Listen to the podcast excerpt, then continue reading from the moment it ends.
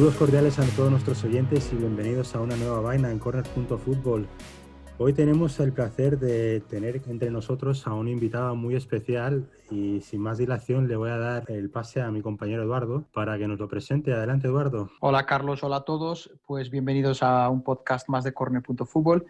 Y sí, efectivamente, hoy tenemos un invitado eh, que, bueno, eh, con mucho orgullo y para mí es un honor presentarle y traer, que haya accedido a una entrevista con nosotros eh, por la amistad y el cariño que le tengo de muchos años y es, un, es una persona pues, con, que se merece todo lo bueno en la vida por luchador y eh, por gran persona. Eh, esa persona es Lima, Lima Muembengue, Lima más conocido en España, que fue jugador del Atlético Madrid y eh, entre otros equipos en España como el Badajoz.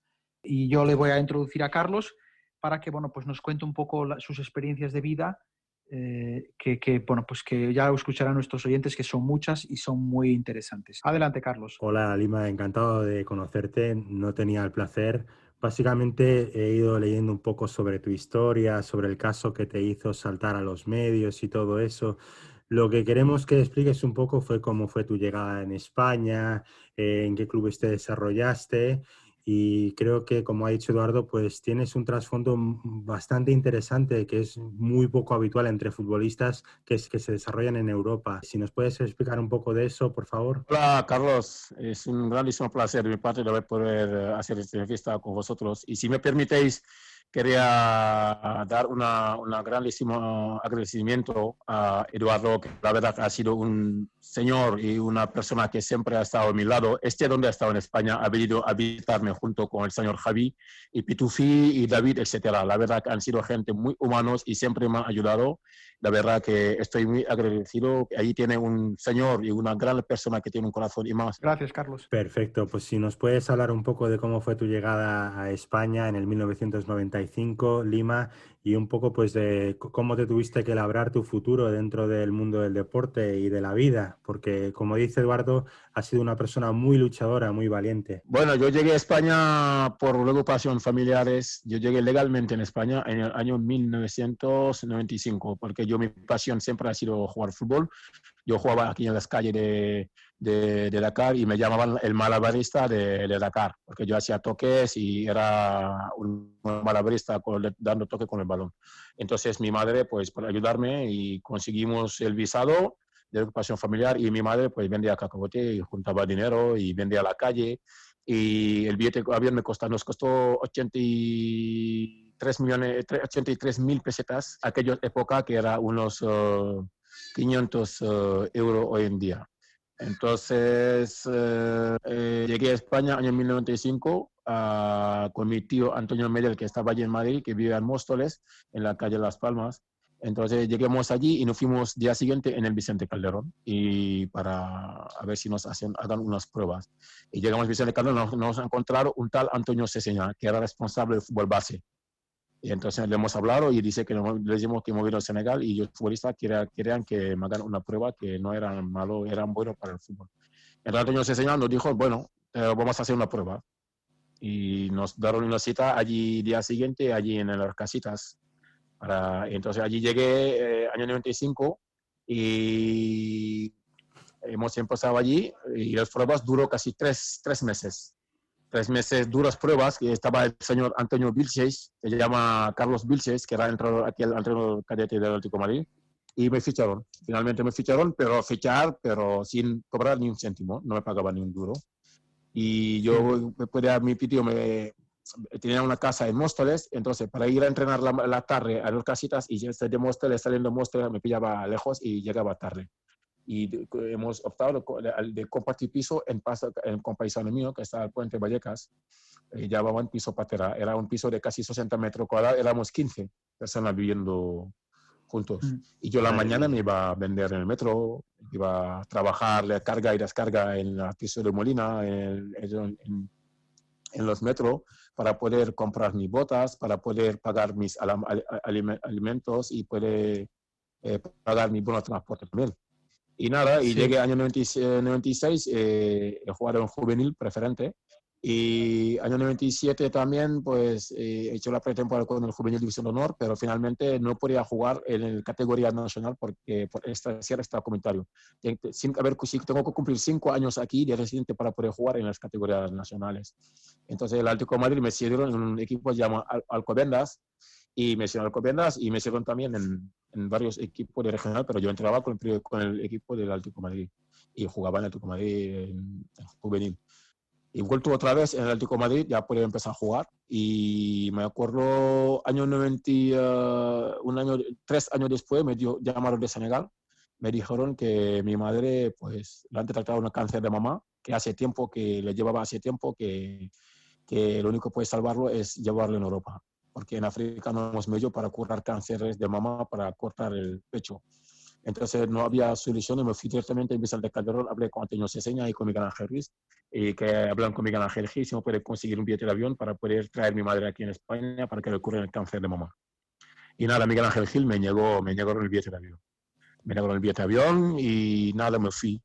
Y un año y pico después, pues estando en Atlético Madrid, eh, la categoría de info del Atlético Madrid, se murió mi madre. Me llamaron y dijeron que mi madre finalmente se había fallecido y falleció. Entonces me he vuelto otra vez en Vicente Calderón para pedir ayuda para que me puedan pagar un billete de avión, porque yo he estado aquí cinco años jugando en el Tico Madrid, defendiendo los colores, porque estando en el Tico Madrid desde cadete juvenil hemos, hemos viajado casi todas las partes del mundo. Hemos ido a Estados Unidos, hemos ido en Suiza, hemos ido en, en, en Suiza, me acuerdo que gané el mejor jugador del torneo, del torneo FIFA Zurich.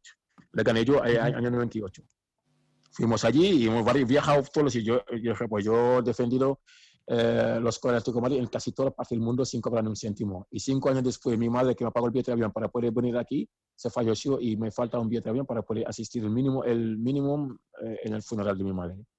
Y nada, es que me, me lo negaron. Me negaron el billete de avión y no puedo volver a Senegal del 95 a, a 2000 no puede ir a viajar a Senegal ninguna vez, ni una sola vez para visitar a mi familia, ni mi madre, ni puede asistir al funeral de mi madre porque no tenía billete de avión eh, que costaba unos 83 mil pesetas. Y nada, mi tío se enfadó y dijo, venga, vamos a ir, vamos a dejar el Atlético Madrid y vamos a marchar. Mi tío, mi tío Medel. Era año... Entonces, lo que más me ha dolido todo ese tiempo, resulta que todo ese tiempo, de 95 a 2000, todo lo que me ha pasado por falta de medio para traer a mi madre un billete de avión y mi madre falleció, no poder ir al funeral, asistir al funeral y, y, no puedo ir a Senegal a visitar mi familia ninguna semana uh, noche vieja y ninguna Semana Santa ni nada. Resulta que Miguel Ángel Gil y la familia Gil cobraron por mí más de 3 millones de euros, unos 290 millones de pesetas más IVA, eh, llamando, llamaba, llamándole aquel famoso caso atlético, caso negritos. Es lo que más me ha dolido y la verdad que es una cosa ya inolvidable que me, hasta ahora que me sigue dando secuelas, porque yo creo que bueno, por ser sincero, Eduardo, yo en Atlético Madrid he vivido, he sido víctima del racismo, discriminación y por parte de Miguel Ángel Gilmarín. Eso te lo aseguro. Porque tú no puedes cobrar mi más de, tres, de 95 a 2000, más de 300 millones de pesetas, más IVA, implicando en el caso atlético, y yo estando allí más de cinco años sin poder tener ni un billete de avión para traer a mi madre que está enfermo de Senegal, ni poder asistir a su funeral, ni poder ir ningún día, ninguna vez en los cinco años para visitar mi, mi familia y la verdad que ha sido un momento muy duro y hasta ahora me sigue doliendo porque son cosas secuelas que no te deja en el resto de tu vida. Sí, desde luego, eso es una, fue una, una parte muy triste tuya de tu paso en España, Lima. Eh, y bueno, pues sabemos todos cómo acabó ese caso, si, si las personas, bueno, los que nos están escuchando incluso pueden buscar en la prensa, fue un caso en que estuviste, estuve envuelto con más, con más jugadores, ¿verdad? Eh, del Atlético de Madrid. Y bueno, eso después te llevó fuera del Atlético de Madrid, te llevó al Badajoz, ¿verdad? Sí, porque es una historia que yo en el 90, año 99, cuando me, me, negaron el billete de avión, yo me fui al Madrid a hacer pruebas. Al Vicente del Bosque me ficharon por el, por el, por el Madrid B. Me dijeron que van a fichar por el Madrid B, me ficharon. Entonces, uh, cuatro meses después, no sé si te acordaron, a registrar el Vicente Calderón. Sí. Entonces, cuando entró el Vicente Calderón, y de repente me llamaron en el, en, en, Bernabéu, me llamó Paco de Gracia, me dijo, oye, hay que venir urgentemente a reunión en Bernabéu porque y llegué con mi tío me dijo que no, que le han llamado a aquel presidente, el, Fernando, el Lorenzo Sáenz, de que le han llamado en el Atlético Madrid, que le han quitado un jugador que se llama Lima. que le tienen que devolver, hacer el favor de devolverse urgentemente. Entonces llegamos allí, nos dijeron, no, es que el, Miguel Ángel Gil te quiere recuperar porque eres un jugador importante. Entonces yo dije al Madrid que no queremos volver, pero el Madrid nos no, es que Miguel, el Fernando, el Lorenzo dijo que tiene que volver ya porque se va en peligro Jesús Gil. Entonces ellos nos ofrecieron un contrato de tres años, de, del año 2000 a 2003. 2000 a 2003 porque hemos vuelto. Y cuando nos firmamos el contrato era 2 millones de pesetas, 2 millones y medio de pesetas, pesetas al año, el primer año. 5 eh, millones de pesetas al año brutos el año siguiente. El máximo que es 5 millones de pesetas brutos al año era, los tres contratos. Y, y cuando habíamos firmado el contrato, un mes después saltó el caso Atlético y Lima era implicado. Allí nos dimos cuenta de con Miguel Ángel Gil, después de haber eh, implicado en el caso Atlético, y saben que los, los guardias civiles han llevado ya los documentos, y va a saltar el caso Atlético, el juez García Casillón dirá, ¿cómo Lima puede costar 300 millones de pesetas más IVA allí en Senegal y jugando en Madrid? allí hemos dado cuenta de que fue una, una historia que Miguel Ángel Gil notó, no solamente me jodió la vida, y, y, me destrozó la vida y bueno, la vida. Sí, sí.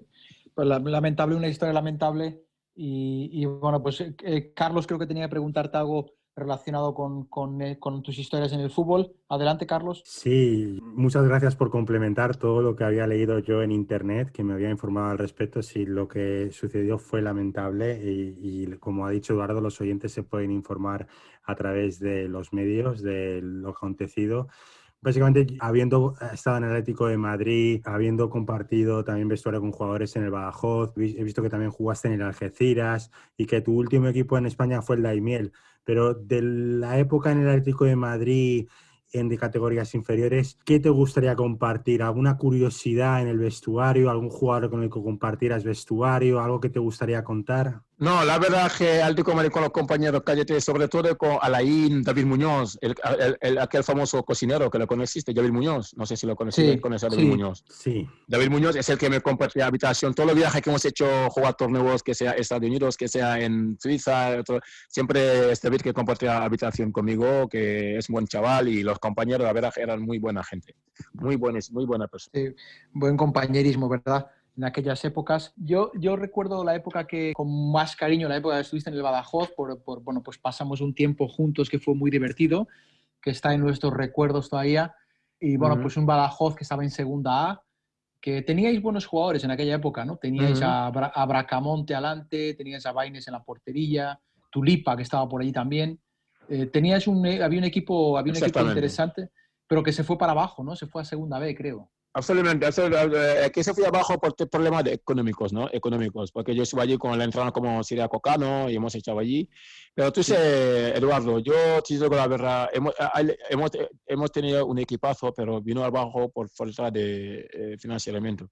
Pero yo, por mi caso, por mí personalmente, yo sé que, eh, que eh, estando, estando implicado en el caso atlético me ha jodido mucho como futbolista y como muchas cosas, porque la gente, porque eh, Miguel Ángel Gil trabajaba con los medios, la familia Gil trabajaba con los medios, porque ellos nos decían de que si os llama el juez hay que decirle eso. Todo lo que nos decía en el espacio para que le, para que le diríamos al juez unas mentiras, es que es todo que, que lo comentaban a José María García, al larguero. Yo escuchaba al larguero y José, escuchaba en el, eh, ¿cómo se llama? Cadena Cope, José María García, y, y, y, cinco años que ha durado el proceso del caso Atlético Madrid, nunca han hecho ninguna entrevista y siempre han estado hablando de mí, cómo he llegado a España, como le hablaban como si yo fuera eh, que Gil me ha sacado de la pobreza, o si Gil me ha sacado de la pobreza me ha traído a España, y que decían, todo lo que decían es que es lo que quería decir Gil, porque yo, eh, es, lo que más me, dolió, me ha dolido sobre la, eh, el, el, José María, José Ramón de la Morena y José María García. Son cosas que me dolido mucho, estando conmigo casi cinco años hablando del caso atlético, todos los cinco años que durado el proceso caso atlético, hablando de mi persona sin hacer ninguna entrevista a preguntarme. Entonces, todo lo que decía era que lo que, le, lo que le dictaba la familia Gil y Jesús Gil y Miguel Ángel Gil. Eso es completamente cierto y ahora acabo de darme cuenta, es cierto, en el caso de la implicación del Atlético de Madrid, ni tú ni los otros fuisteis nunca entrevistados por ningún medio. Y, y, sobre todo hablaban de nosotros, cómo hemos llegado a España, y diciendo que Gil se fue a Senegal, que es lo que me ha molestado, José María García y José Ramón de la Morena del Larguero, que yo lo escuchaba todas las noches, a partir, a partir de, las de, las 12 de la noche, y que decían que Jesús Gil vino aquí y pagaron por mí 350 millones de pesos y me llevaron a España, diciendo cómo si me han sacado más salvado la pobreza. Y, y, es que sabiendo que mi madre es mi madre que, que vendía a la calle y ha pedido unos préstamos para, para comprar un billete para que yo pueda, fuera a llegar a España. A mí no me conocía ni Dios cuando yo tenía en España, no me conocía a nadie en el fútbol. Yo me fui por mis propios medios, de mi familia. Entonces, lo que más me dolió, ahí, me di cuenta de que estos, la prensa eh, estaba comprada por Jesús Gil y la familia Gil.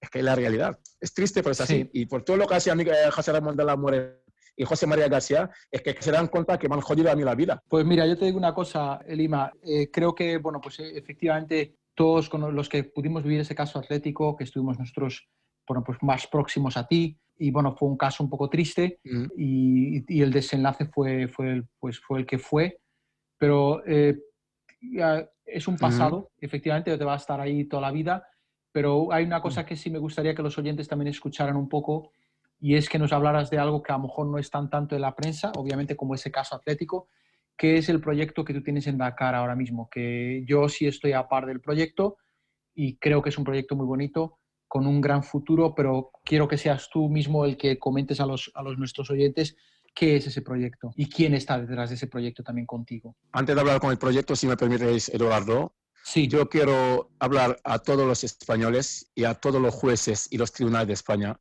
que yo sigo teniendo fe de que algún día la justicia española se hará justicia de lo que me ha hecho Miguel Ángel Gil y el Club Atlético de Madrid, el daño que me han hecho y el joderme la vida y joder la vida de mi familia para siempre. Yo te sigo teniendo fe ¿eh?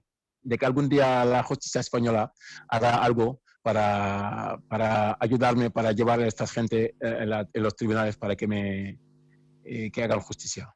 Esperemos que sí, Lima, desde luego. Yo creo que eso es algo que hay que seguir peleando, obviamente. Y bueno, pues eh, nosotros desde aquí, obviamente, en esta entrevista, pues has, dado tu parecer. Y e insisto, yo he, vivido el caso atlético por mi tiempo eh, y por mi amistad contigo.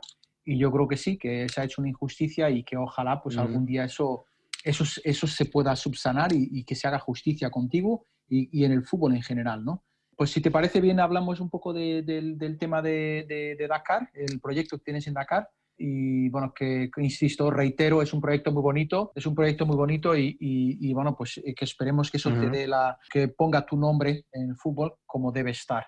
Eh, pues si quieres nos cuenta, les cuentas un poco a nuestros oyentes un poco eh, eh, la, naturaleza, la naturaleza de ese proyecto. Bueno, yo después del fútbol decido que ya no me quiere nadie ni, podía jugar en ningún partido en España. Me he vuelto definitivamente en Dakar año, año 2010. Me he vuelto definitivamente en Senegal y entonces no sabía qué hacer porque yo solo lo único que sé que hacer es jugar fútbol. No tiene otra cosa. Entonces yo me fui la mañana a veces a correr por la playa y allí me encontraba, me encontraba unos chavales, unos niños de la calle que jugaban allí haciendo, bueno, y un día me empecé a jugar con ellos. Y de repente se me está yendo, viviendo más gente, más gente en la calle, más chavales, más niños.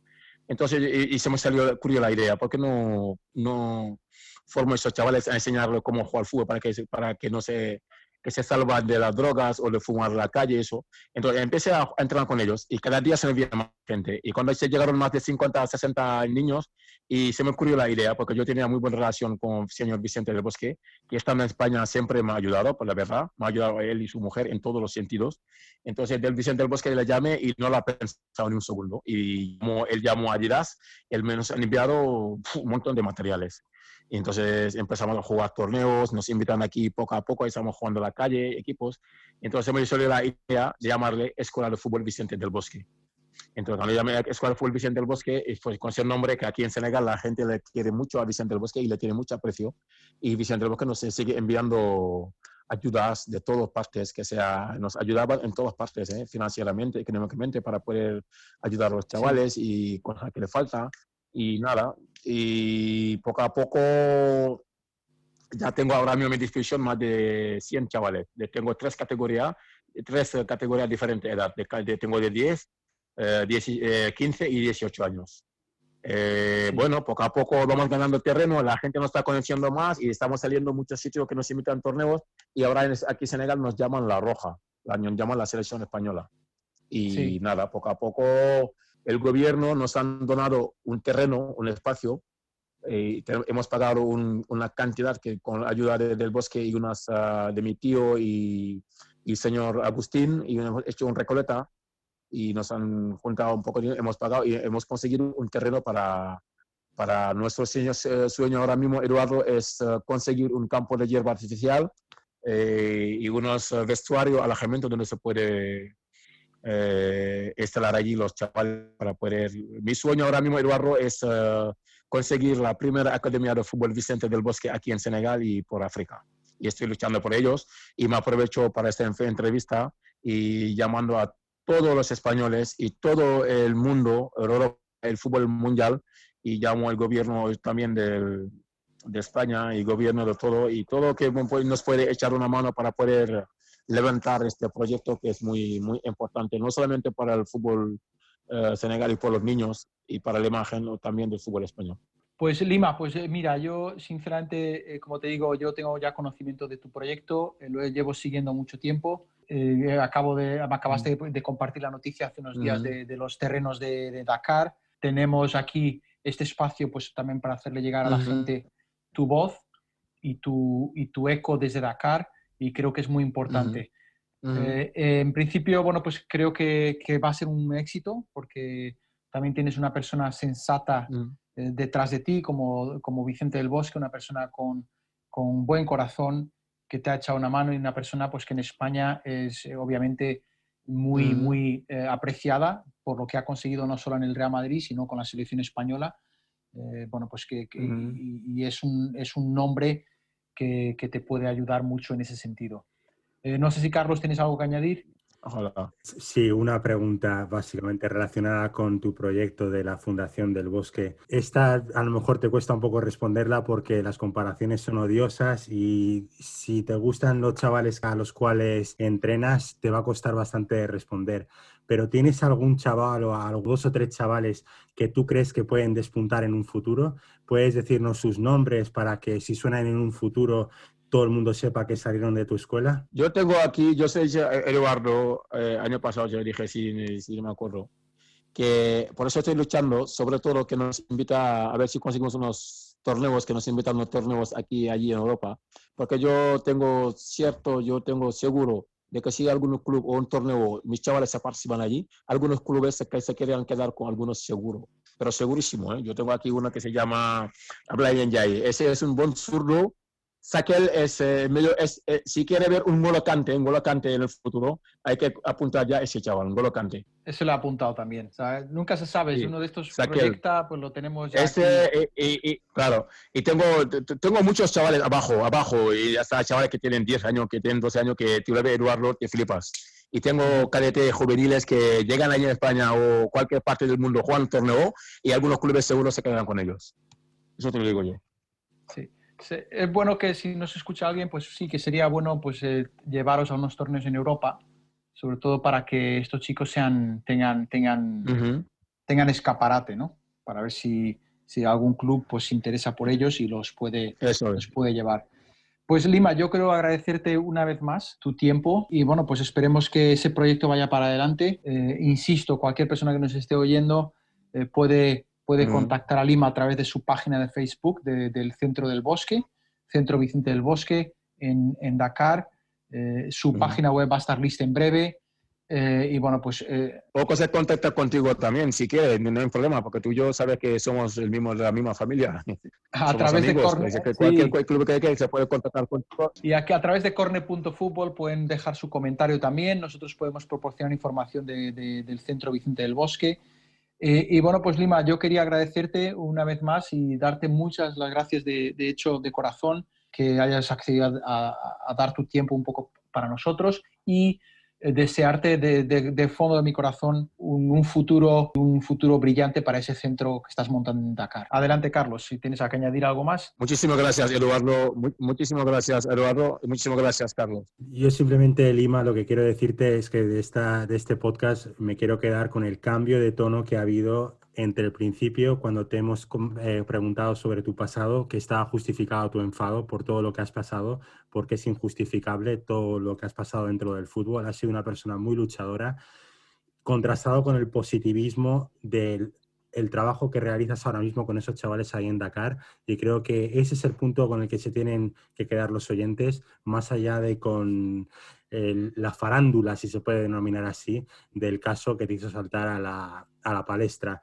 Yo creo que lo más importante ahora es que esa fundación crezca para que tú logres sacar a esos chavales de aquello que te hizo llegar a Europa y para que logres que se instalen aquí en Europa como a ti no te dieron la oportunidad de hacerlo, porque yo creo que si no llega a ser por aquel caso, tú hubieses tenido aquella oportunidad. Seguro, Carlos, segurísimo, segurísimo, porque estando con 18 años que te que firma el Madrid, entrenar con el primer equipo del Madrid y Juan de Madrid B, pues no se dedica a todo el mundo, ¿eh? Pues muy segurísimo. Pero bueno, como usted dije, seguiré luchando y nada. Claro que sí. Para aquellos oyentes, ahora que acabas de decir eso de, de, de fichar por el Madrid, aquellos oyentes que no lo han visto, pero yo sí lo he visto. He visto a Lima jugar eh, contra Elguera y contra Samuel Eto'o. Eh, y, y, he visto a Lima marcar, un, marcar hacer unas eso grandes es, jugadas por es. la banda en la ciudad deportiva del Real Madrid. Entonces, eh, había un jugador de calidad y yo lo, sé de, yo lo sé de corazón que ese jugador de calidad que es Lima Mu, que está aquí con nosotros, si hubiera tenido las oportunidades que debería haber tenido, estaríamos hablando de un jugador que hubiera estado jugando a un nivel bastante alto. Pues por mi parte, Lima, quiero solamente otra vez, reitero, agradecerte y, y, bueno, pues despedirnos ya de este podcast. Eh, Carlos, si quieres añadir algo más, yo por mi parte eh, agradecer a todo el mundo y hasta la próxima. Eso es todo por mi parte también. Hasta la próxima. Un placer de verdad haberte conocido, Lima, y que nos hayas compartido todas esas historias a través de este podcast. Un abrazo, Lima. Muchísimas gracias. Muchísimas gracias. Venga, hasta luego, campeón. Gracias. Hasta luego. Hasta luego.